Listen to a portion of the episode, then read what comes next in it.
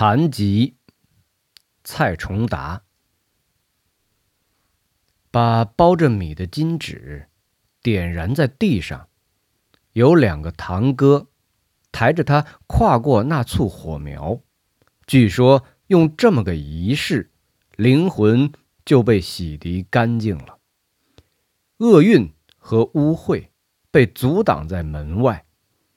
就这样，中风出院的父亲。回到家，时间是晚上的十点。按照闽南的风俗习惯，里里外外的亲戚第一时间排着队前来探望。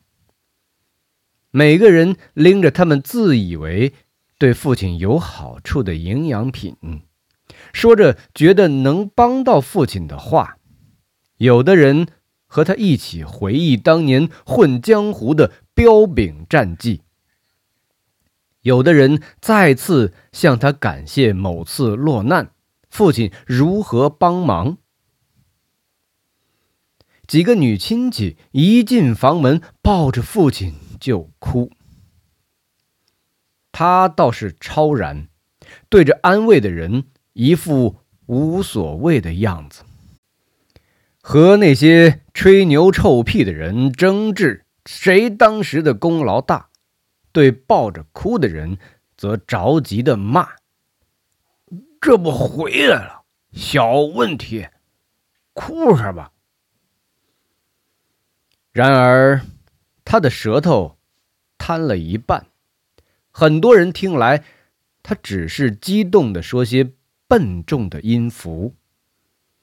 然后看着他笑开那嘴被烟涂黑的牙，大家跟着笑了。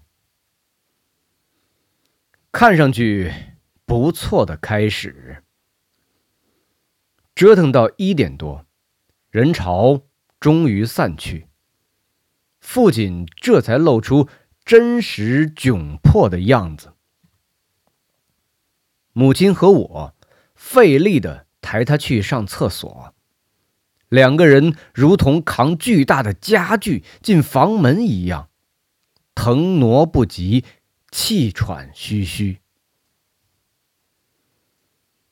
母亲中间两次停下来，笑着说：“ 你看他这段时间在医院如何享的清福，竟然重了许多。”而我心里想的则是。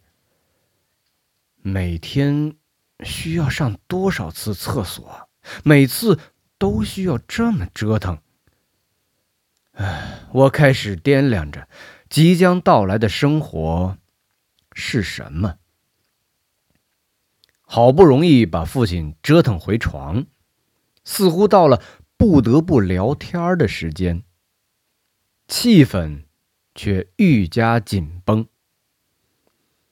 在父亲到泉州、福州住院的这三个月，除了假期的探望，我已经好久没有见过父亲。当他被堂哥们扛着从车里出来的时候，我觉得说不出的陌生。手术的需要，头发被剪短了，身体像被放掉气的气球，均匀的干瘪下去。说不出哪里瘦了，但就感觉他被疾病剃掉了整整一圈。从他回来到他开始接待访客的那两个小时，我一直看着这个近乎陌生的父亲。他的背似乎被压弯了，瘫痪的左半舌头让他说话含混笨拙。没说几句话就喘。我开始搜索记忆中的那个父亲，那个说话很大声、动不动脏话满口，在亲戚面前要摆一摆江湖大佬样子的父亲，却一直找不到。是他先开的口，嘴里浑浊的一声。你你好吧？我点点头，他先笑了。嗯，没事儿，过一个月就可以像以前那样了。我点点头，张了张口，实在不知道要怎么回答。我心里清楚，那是不可能的事情了。摩托车这么久没开，还在吧？等我好了，再给你买一辆。我载着你母亲，你带你姐姐，我们一起沿海边兜风去。那是我们全家唯一一次的集体出游。父亲还想回到过去，回到他还是家庭顶梁柱的那个过去。然而，第二天一早，他就摔倒了。当时母亲去买菜，我听到沉闷的一声，跳下床赶到他房间时。他正倒在地上，手足无措的，像个小孩见到我，他着急解释，他误以为自己还是以前的那个人。早上想马上坐直身起床，一不小心偏瘫的左侧身体跟不上动作，整个人就这样被自己摔在地上。说着说着，我看见憋不住的泪珠就在他的眼眶里打转。他不习惯自己的身体，我不习惯看他哭。我别过头，假装没看见他的狼狈，死命去拖他。当时一百斤左右的我，怎么用力？也拖不起一百六十多斤的他，他也死命的出力，想帮自己的儿子一把，终于还是失败。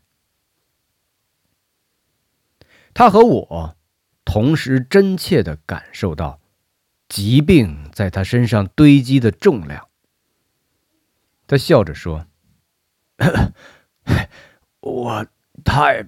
胖了，几个月不动就胖了。你别着急，我慢慢来试试。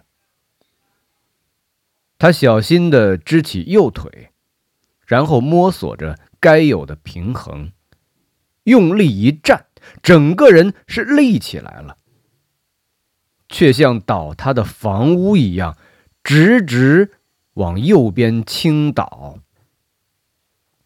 我恐慌的冲上前扛住他的右身，但他的体重获胜了，他和我再次摔倒在地上。这对气喘吁吁的父子俩瘫坐在地上，好久都没说一句话，好久都说不出。一句话，最后是父亲挣扎着调动脸上的肌肉对我笑，但爬到他脸上的滋味太多了，那个笑终于扭曲成一个我描述不出的表情。我因此开始想象，当自己驾驭不了身体的时候，到底。是怎样的情况？我觉得有必要体验到其中种种感受，才能照顾好这样的父亲。我会突然在笑的时候，想象自己左脸无法调动，看着别人惊异的眼神，我体会到窘迫、羞愧，也演练了如何接受或化解这尴尬。走路到一半的时候，我会突然想象自己抬不动左腿；拿筷子夹菜的时候，想象自己的力量完全无法抵达手指。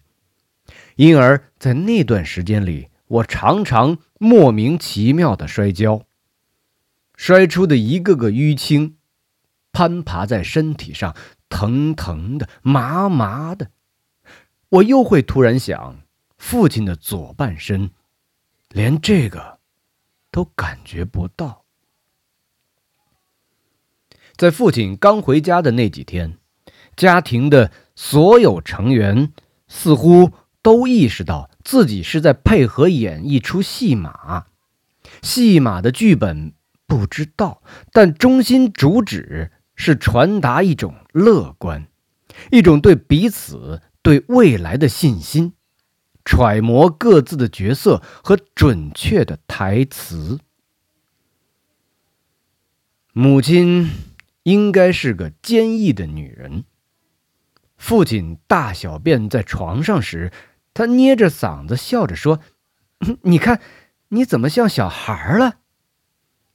自己仓促的笑完，转身到小巷里，一个人黯然的处理床单。这个笑话很不好笑，但他必须说。说完之后，一个人去看守那个已经停业很久的加油站，那是全家人的生计。姐姐是个乖巧的女儿。她一直守在父亲身边，按照她所能想象的一切努力履行职责，为父亲吃饭，帮父亲按摩麻痹的半身，帮忙做饭。父亲的职位暂时空缺，母亲填补了他的工作，而姐姐也要成长到接受另外的要求。而我，我知道自己应该是。准一家之主了，像一个急需选票的政客一样，要马上察觉这几个人的各种细腻表情，以及各种表情背后的真实心境，然后很准确的分配精力，出现在他们的身边，有时为他们快速拍板一个决定，这决定还必须配合慷慨有力的腔调。像念台词一样字正腔圆的说出来，这样的戏码，我们自己都察觉到，如果突然跳脱出来看，该是多么的不自然、蹩脚，甚至可笑。作为不专业的演员，我们越来越难以投入，慢慢有不想演下去的不耐烦。更重要的是，唯一的观众，生活从来就不是个太好的观看者。他像一个苛刻的导演，用一个个现实对我们指手画脚，甚至加进很多戏码，似乎想帮助我们找到各自对的状态。母亲一个人在倒腾。油桶的时候，摔倒了。以前都是他协助父亲，把这几百斤的油桶放横，推到合适的地方储存。他用九十斤不到的身躯不断的推，却丝毫不能挪动半寸。那天下课，我一如前几天，先是到加油站。却见他坐在满是油污的泥地里，一个人呜呜的哭。我实在不知道我最合适的台词是什么，假装没看见，仓皇的逃回家里。姐姐做饭慢了点和自己身体发脾气的父亲凶了他一声。他一看到我回家，把我拉到一旁，嘟着嘴，什么话都说不出来。最终把这戏码戳破的还是父亲。那是他回到家的第二周，他无数次试探自己的身体，反复挫败。那天。蓬头垢脸的母亲一声不吭的拿来拐杖放到他身边，他看着拐杖，明白自己以后的生活，气急败坏的拿起拐杖，往母亲身上一打。